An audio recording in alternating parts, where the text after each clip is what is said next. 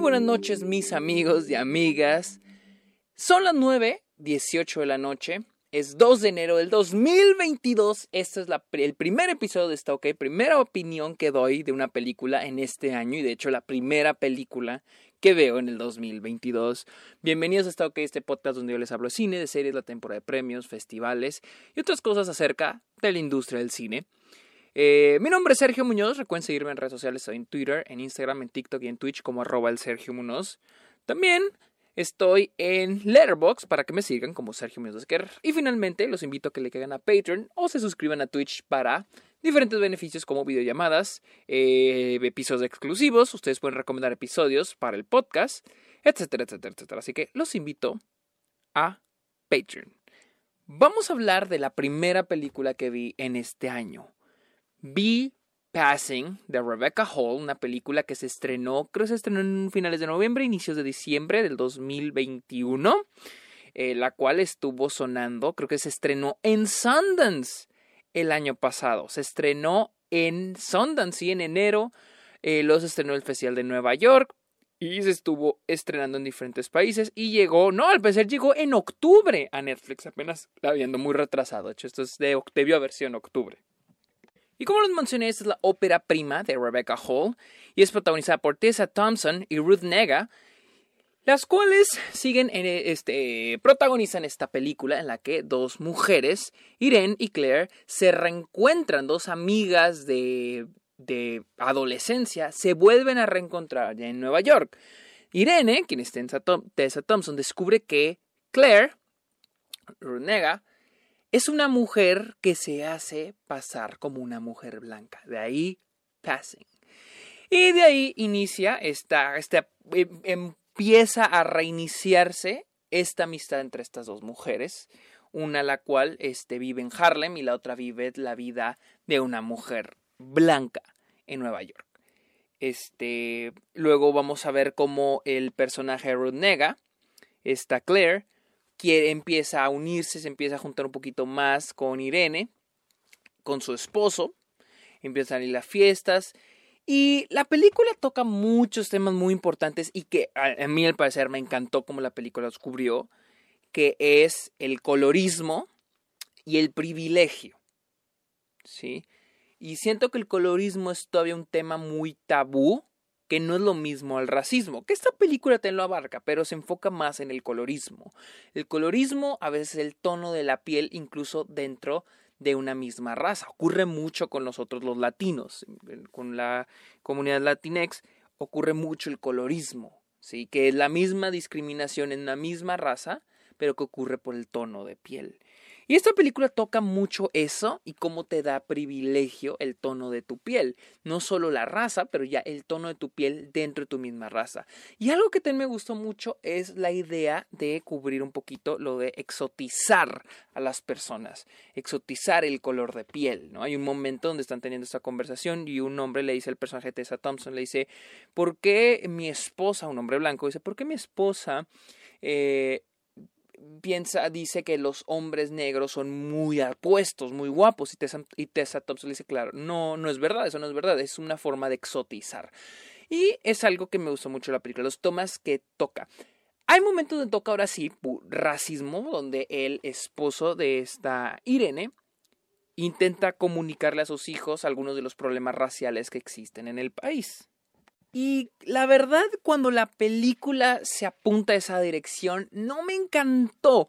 No porque esté mal ejecutada, simplemente siento que esto ya es como para otra película. Sentí que eso estaba un poquito de más a pesar de que la situación era interesante. Me gusta la situación y la relación entre Irene y Claire y también la que se ha dando entre la, la relación entre Irene y su esposo Brian y también la relación entre Claire y Brian, ¿no? Las relaciones entre los personajes. También en pequeños detalles, en pequeñas porciones me gusta la relación que tiene Irene con su su este trabajadora del hogar que también es una, mm, mm, en parte, y creo que es, eh, creo que para mí es la forma en que la película da mejor el mensaje a través de la relación entre Irene, la protagonista, y la, la trabajadora doméstica, porque es también hablar sobre el, el, cambio de rol y el privilegio entre ambos personajes y al mismo tiempo que lo contrastas entre el privilegio de Irene y Claire. Esa parte me gustó muchísimo y es de que un problemita que tengo con esta película es de que está muy concentrada en dar el mensaje. La película sí fluye bien, pero la historia no la siento tan centrada. No sé exactamente qué quieren los personajes. Porque claro que la que se mueve, a pesar de que Irene es nuestra protagonista, la que se mueve aquí es Claire. Pero honestamente yo siento que la protagonista protagonista, o al menos en la que la película se enfoca al 100%, el punto de vista es el de Irene. Y Claire, siento yo que Claire es la que mueve la película, es la que hace que las cosas cambien.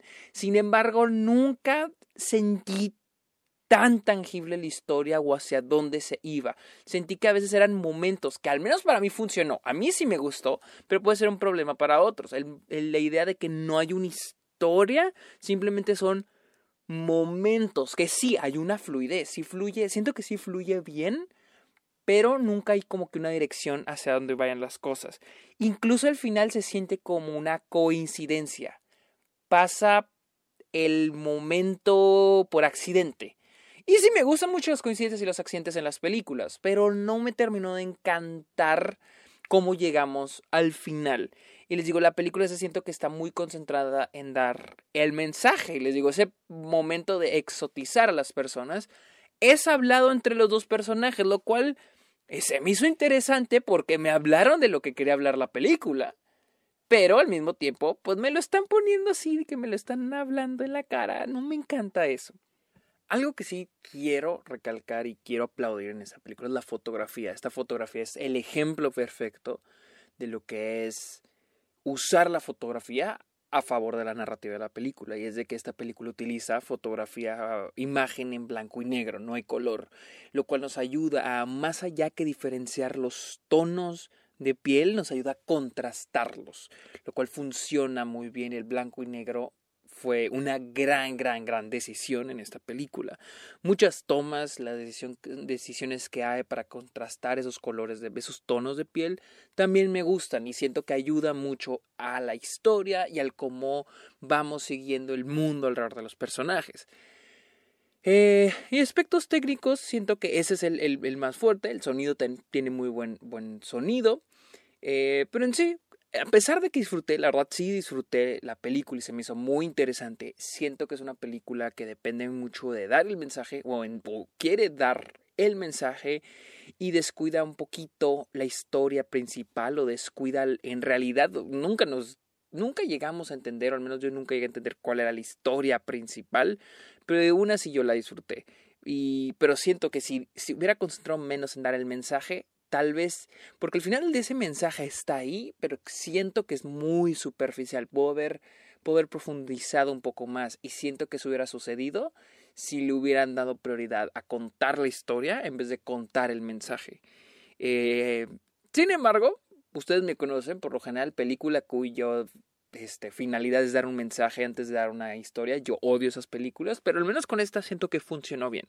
Conmigo sí funcionó y hace un buen trabajo dando ese mensaje, a pesar de que pudo haber sido, hace un buen trabajo, en un gran trabajo, pero un, buen trabajo decente, aunque pudo haber sido muchísimo mejor, mucho potencial que llega a un buen punto, pero pudo haber sido mejor. Esa fue mi opinión de Passing, la cual ya está disponible desde octubre en Netflix. Mm, recuerden seguirme en mis redes sociales como arroba el Sergio Munoz en esto en Letterboxd y recuerden seguirme en caerle, perdón, a Patreon o suscribirse a Twitch. Amigos, muchas gracias por escuchar este episodio. Está ok. Los quiero mucho, pórtense bien. Bye.